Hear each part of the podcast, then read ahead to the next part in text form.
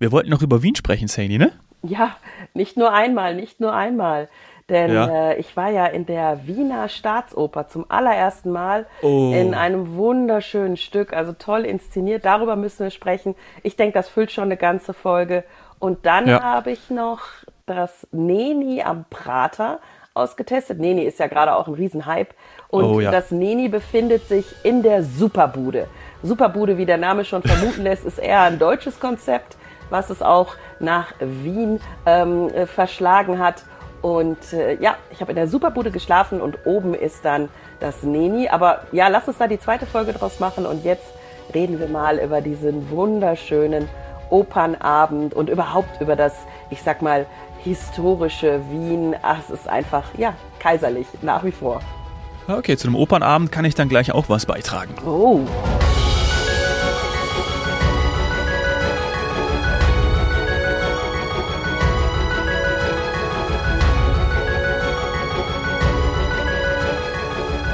Herzlich willkommen zu Wir Helden reisen. Mein Name ist Dominik Hoffmann und ich bin verbunden mit der wunderbaren Saini Savané. Hallo. Hallo, Servus, Christi. Servus, ja, Christi. Küss die Hand. Küss die Hand, schöne Frau.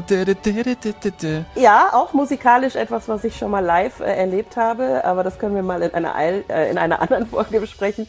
Die erste allgemeine Verunsicherung, die EAV auf der Festung in Kufstein. Aber jetzt zu einem Ja. musikalisch, äh, muss man doch sagen, äh, ganz anderem Niveau, historisch, klassisch. Eine Oper von Mozart. Le Nozze di Figaro. Bei uns würde man sagen, die. Hochzeit des Figaro. Ja. Und Ich war Ähm. mal, Sally, ich war mal in Havanna, habe ich dir erzählt, in der Staatsoper Mhm. und habe dort Don Quixote angeschaut. Auch Das passend. war ähm, auch richtig geil, ja, muss ich wirklich sagen. War wirklich toll. Ich habe mir aber Erinnerungen daran, die äh, aufgrund des Stückes sehr positiv waren, aber ich hatte eine Magenverstimmung. Ich hatte vorher auf der Rückfahrt von, ich glaube, wir sind zwei Stunden nach Havanna gefahren, ich weiß nicht mehr, wo wir hergekommen sind, habe ich Salat gegessen. Das war ein Fehler. Und, ähm, Wie oft habe ich dir das schon gesagt? Ja. Aber gut, damals haben wir noch keine Podcasts da, aufgenommen. Nee, jetzt weiß ich das. ähm, äh, wahrscheinlich ein bisschen ungewaschener Salat. Äh, und dann habe ich da am Abend gesessen und mein Magen hat, ich habe gedacht, ich habe da geschwitzt. Ich hab, äh, bin durch mehrere Akte gegangen, so wie Don Quixote auf der Bühne. Also das war, ich habe mitgefühlt. Ja, also wir, wir hatten auch vier Akte, aber mir ging es hervorragend, meinem Magen auch. Denn ich habe das vorher gegessen, was man essen sollte, was einfach Tradition ist. Und zwar ein Würstel am Würstelstand. Ähm, der ist quasi ja zwischen Albertina und Oper und das ist Pflichtprogramm. Das muss man vorher machen. Das äh, kann man sich gar nicht vorstellen, wenn man ja, ich weiß nicht, vielleicht sonst in anderen Städten dieser Welt äh, in die Oper geht ähm, und man ist auch dementsprechend angezogen natürlich. Also wir haben das wirklich zelebriert. Wir hatten eine Robe an ähm, und sind dann damit zum Würstelstand und ja, man, mit Blick auf Albertina, Stephansdom im Hintergrund war auch noch zu sehen, schön angeleuchtet. Ähm, und haben dann mit Blick auf die Oper oder Albertina eben äh, Würstel gegessen und auch noch ein, äh, in Deutschland würde man sagen, Pikolöchen, also einen Natürlich. kleinen, äh, äh, einen kleinen äh, Sparkling Wine ähm, zu uns genommen. Denn das ist, äh, ja, das kann man da. Man bekommt dort ganz normal Wurst in aller, in allen Variationen. Das ist ja in Österreich Ja. sehr vielfältig. Und dazu kann man dann äh, Sekt oder Champagner trinken. Ähm, auch ein Erlebnis. Und das ist der Einstieg dann in diesen Opernabend. Ähm, ich ich würde es nicht anders machen beim nächsten Mal. Das ist genau so muss das sein. Ähm, ich, ich war sogar so eingesogen in diese ganzen, in diese ganze Atmosphäre, dass ich kurzzeitig überlegt habe, ob wir nicht von der Hofburg mit der Kutsche zur Oper fahren. Das kann man natürlich alles machen in Natürlich, Wien ja. hervorragend, mit dem Fiaker, ähm, wie es richtig heißt, ähm, standesgemäß quasi vorfahren. Also ich war wirklich kurzzeitig etwas, etwas verrückt und Ja. ähm, ganz im Fieber und wollte alles, äh, alles richtig machen. Ähm, Sissi-Fieber. Sissi, ja, Franz, auch das war ja-. Ähm, nicht nur Sissi, ähm, aber ja, vielleicht, ähm, wenn wir da direkt auf die Assoziationen eingehen. Hast du den Mission Impossible Film gesehen?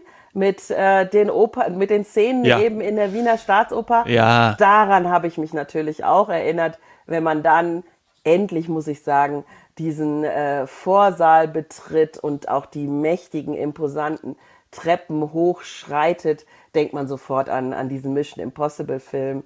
Ähm, ich werde auch eine äh, Instagram-Story daraus machen, dann kannst du das auch anschauen und auch die ja. Hörer. Das ist schon sehr, sehr erhaben, sehr pompös. Es ist schön, wirklich schön fürs Auge. Macht einfach Spaß. Und ich habe auch wieder darauf lange, lange gewartet. Aufgrund der Pandemie war das jetzt schon über drei Jahre geplant, weil wir haben natürlich auf ein schönes Stück gewartet.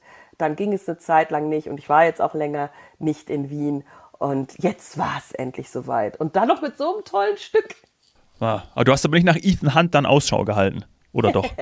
nee, aber der ist ja so klein, den sieht man dann, glaube ich. Den sieht man nicht. Den sieht man nicht. Wo hast du denn gesessen? Äh, in einer Loge, ja. Boah, hallo. Genau. Und zwar, ähm, wie soll es anders sein, wenn wie Helden reisen und eine Oper besuchen, dann nimmt natürlich das ORF parallel auf. Genau an diesem Abend war natürlich die TV-Aufzeichnung von diesem wunderschönen Stück, ähm, als hätten wir es quasi organisiert waren sie in der Loge nebenan. Das äh, führt dazu, dass man jetzt, und deswegen nehmen wir diese Folge auch auf, dieses Stück sich anschauen kann. Also alle, die das interessiert und auch alle, die vielleicht mal einfach nur eintauchen wollen in dieses Genre, bitte einmal, wenn man in Deutschland ist, bei Arte in der Mediathek vorbeischauen und wenn man in Österreich ist, bei ORF. Warum ist das so? Geoblocking können wir auch gerne nochmal eine Folge drüber machen. Das ist halt immer noch so ein leidiges Thema, dass es sonst in dem Land nicht verfügbar ist.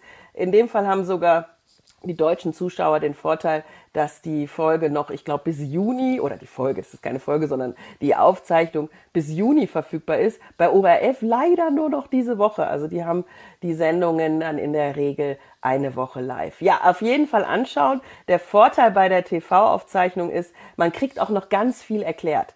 Ähm, vorher, in der Pause. Es ist eine Oper mit vier Akten. Wir hatten nach zwei Akten dann Pause. Da haben wir auch die TV-Aufnahmen natürlich gesehen. Die wunderschön angezogenen Moderatorinnen, die alle ganz bezuckert waren von diesem Stück. Ähm, es, es war wirklich schön. Es ist ein bisschen frivol, ähm, also wirklich lustig auch und spannend. Also die ersten zwei, zwei Akte, die auf jeden Fall anschauen. Man wird sofort hereingesogen. Ähm, in, in diese Welt. Ähm, und das ist, ja, es ist ein ganz, ganz tolles Stück von der Loge auch wunderschön zu sehen. Wir hatten natürlich auch ein Opernglas dabei, aber das brauchte man eigentlich gar nicht. Ach, es, es Gibt es dann auch Bilder von dir? Wie du dann mit, dort mit deinem Opa. Ah, okay, schade. Ja, es gibt ein Bild von mir, aber das ist ein Bild, kein, äh, kein Bewegtbild in dem Film, kein Video. Ähm, dann habe ich aber auch natürlich die Begehung der Loge äh, gefilmt und ja, ähm, während, des, äh, während der Aufnahme durfte man nicht filmen, das finde ich auch völlig korrekt. Und das kann man sich aber alles bei ORF oder eben Arte anschauen. Ähm, es, wie soll ich sagen, es, ja, es ist ein Stück auf Italienisch, eh klar, äh, Le Nozze di Figaro. Und ähm, auch da äh, wird aber mit der Technik nicht gespart in der Wiener Staatsoper. Man hat kleine Screens, ähm, wo man sich quasi die Übersetzung anschauen kann. Ich empfehle das nicht allzu häufig zu tun. Gut, äh, ein bisschen rudimentäres Italienisch kann ich ja, ähm, das hilft. Und ansonsten muss man das Stück einfach auf sich wirken lassen, wie man sowieso Opern auf sich wirken lassen muss. Figaro, Figaro, Figaro, ja, Figaro. wenn du die ganze Zeit nur mitliest, ähm, dann geht, glaube ich, so ein bisschen die, die Atmosphäre verloren. Und ja. Aber wie viel, wie, wie lang war das denn das Stück? Also oft hört man ja auch von Oper, dass du da vier Stunden einplanen musst. Wie viel Zeit? Also vier Stunden sollte man auf jeden Fall einplanen. Ja. Äh, allein schon eben mit dem Würstelstand vorher, Bitzinger nochmal, um das nicht untergehen zu lassen, weil es gibt nämlich noch einen anderen, aber der traditionelle ist Bitzinger. Ganz wichtig zu wissen, weil Bitzinger. wir wollen uns ja souverän bewegen, so wie die Locals. Wir möchten, dass wir die besten Erlebnisse haben bei Wie Helden reisen und dann gehen wir quasi zum richtigen, zum traditionellsten. Also, wenn Jawohl. du dann bei Bitzinger deine Wurst gegessen hast, dann geht's danach ins Foyer, da werden natürlich Fotos gemacht, da schaut man sich alles an. In dem Fall gab's auch noch eine Operneinführung. Das war äh, ja auch sehr interessant, da wurde das Werk historisch eingeordnet, die Entstehung. Ähm, äh, das ist auf, auf einer Buchvorlage oder aus einer Buchvorlage heraus äh, entstanden und so weiter. Also das war schon mal sehr interessant. Da konnte man dann in einen Saal gehen, der auch ganz schön mit Gobelinen, also so Wandteppich ausgestattet war. Alles wirklich fürs Auge, muss man einfach sagen. Ähm, ja, und dann geht man in seine Loge, richtet sich ein. Äh, ein kleiner Travel-Hack für alle, die in eine Loge gehen. man braucht dann nicht vorher zur Garderobe und die Jacke abgeben, weil man hat in der Loge im Eingangsbereich seine eigene Garderobe. Auch so eine kleine Sitzbank. Also es ist wirklich, man fühlt sich ja vielleicht wie zu Sissis Zeiten. Schön. Und dann nimmt man langsam Platz, auch dann schaut man nochmal in den Orchestergraben herunter. Das ist ja auch sehr spannend. Ach, überhaupt war ein äh, fantastischer Dirigent dort, der auch gleichzeitig noch äh, Orgel oder Klavier. Jetzt muss ich schnell nachschauen, da merkt man, dass ich kein äh, Experte bin. Es ist das Hammerklavier gewesen, Natürlich. was er gespielt hat, Ja. der Philipp Jordan. Und das Wäre mir auch sofort aufgefallen, ja, wenn du das falsch gesagt hättest. Genau, Ja, siehst du. Aber da merkt man, dass ich nicht jede Woche in die Oper gehe, aber es könnte jetzt passieren, weil ich Ja. Mhm. bin großer Fan. Wirklich, es war toll. Ich hatte bisher modern inszenierte Stücke gesehen und ähm, das war jetzt, ich sag mal, klassisch mit einem kleinen Twist aus den 70ern. Ähm, von den Outfits her, von der Bühnen, von den, von den Bühnenkostümen, äh, vom Bühnenbild dann doch auch, ja, meistens eher klassisch. Ähm, und das war eine, das war eine tolle Kombination. 70er und klassisch ähm, aus dieser Zeit. War schön. Einfach, ja, einfach ein rundes Erlebnis. Und die Wiener Staatsoper wird ab sofort immer zu meinem Besuchsprogramm dazugehören. Ich schaue schon fleißig äh, mir das Programm an und wer jetzt nicht nur in, in ich sag mal, im Fernsehen, äh, also quasi auf dem Stream oder mit einem Stream auf einem Endgerät sich das anschauen möchte, eben bei Arte oder bei ORF, der kann auch Le de Figaro sich diesen Sommer noch oder diese Spielzeit noch anschauen. Das läuft noch. Und ist es denn so, weil ich habe vorhin ja schon Figaro, Figaro, Figaro gesungen, dass das drin vorkommt oder ist das wieder nur etwas, was, was man denkt oder was man irgendwie hört und in, weil mein- Sohn hat jetzt nämlich ein, ein Hörbuch bekommen und da ist mit so ganz vielen ähm, ja, äh, Klassikern und da ist das unter anderem auch drin. Kommt es denn in der Oper vor? Wird das gesungen? Ähm, ich meine nicht. Nein, nein. Ja. Aber äh, wie gesagt, du kannst dir die 202 Minuten bei Arte Ja. oder äh, die anders gerechnet 3 Stunden 20 bei ORF anschauen, dann weißt du es. Nein, also ich erinnere mich an diese, äh, die, die wir ja alle im Ohr haben, also Ja. diese Sequenz. Nein, erinnere ich mich nicht. Na gut, dann mache ich mich mal auf, weil ich habe nicht mehr so viel Zeit. Dann kann ich es noch sch schnell schauen. Ja, schaust, also wirklich absolut Prädikat, sehenswert und ähm, ja, wir sind einfach nur froh, dass das jetzt auch noch festgehalten wurde, denn so kann ich es mir auch nochmal anschauen. Gut.